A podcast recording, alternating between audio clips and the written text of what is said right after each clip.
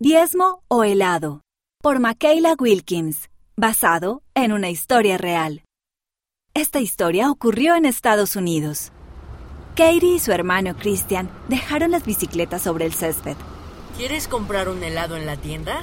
Preguntó Christian. Sí, Dijo Katie. Hacía calor afuera y andar en bicicleta era difícil. Comer helado era una idea muy buena.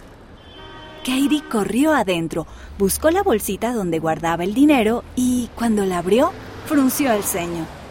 No tenía suficiente dinero para el helado. Entonces miró el frasco con dinero que estaba en el estante. Allí guardaba el dinero del diezmo para dárselo al obispo. Contenía suficiente dinero para el helado. Katie tomó algo de dinero del frasco de diezmos y ella y Christian se apresuraron a ir a la tienda y escogieron los sabores que deseaban. Katie se sintió un poco culpable mientras lamía su cono de helado de chocolate, pero no había tomado mucho dinero. Podría devolverlo más tarde. Unas semanas después, Katie volvió a comprar helado. Todavía no tenía suficiente dinero, así que tomó un poco más de su frasco de diezmos. También lo devolveré. Se dijo a sí misma. Katie siguió tomando dinero del frasco de diezmos y siempre prometía devolverlo. Pero se hizo difícil recordar cuánto había tomado y no tenía suficiente para reemplazarlo. Pronto llegó el día de la entrevista de diezmos de su familia.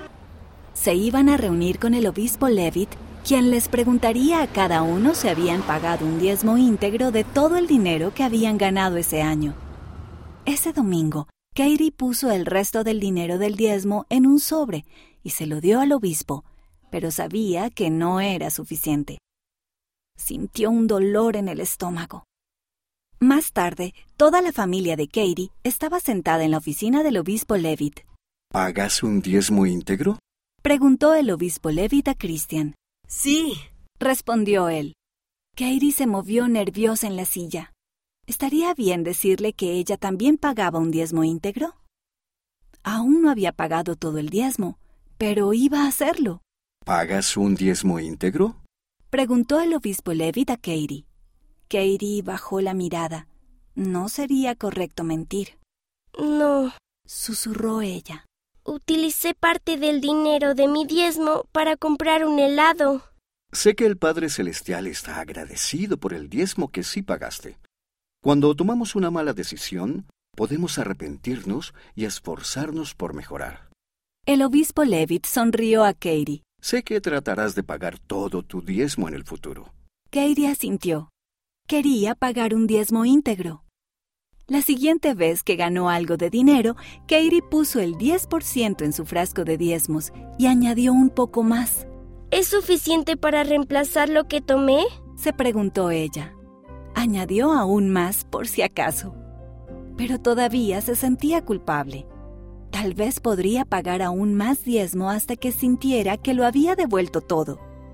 Apoyó la cabeza entre las manos. Su mamá entró en el cuarto. ¿Qué te pasa? Katie suspiró. No sé cuánto diezmo debo pagar para compensar lo que gasté. Su mamá le dio un abrazo. Me alegra que quieras arreglar el error que cometiste, Le dijo ella. Pero a veces solo tenemos que comenzar donde estamos y volver a intentarlo. El Padre Celestial nos perdonará cuando hagamos todo lo posible por arrepentirnos. ¿Era eso verdad? ¿Aún por su error con el diezmo? Cuando su mamá se fue, Katie oró. Padre Celestial, lamento no haber pagado todo mi diezmo. Quiero devolverlo, pero no sé cuánto debo. ¿Me perdonarás y me dejarás volver a empezar y volver a intentarlo? Katie sintió paz. Qué bien se sentía al pedir perdón. Sabía que el Padre Celestial la ayudaría a mejorar de allí en adelante.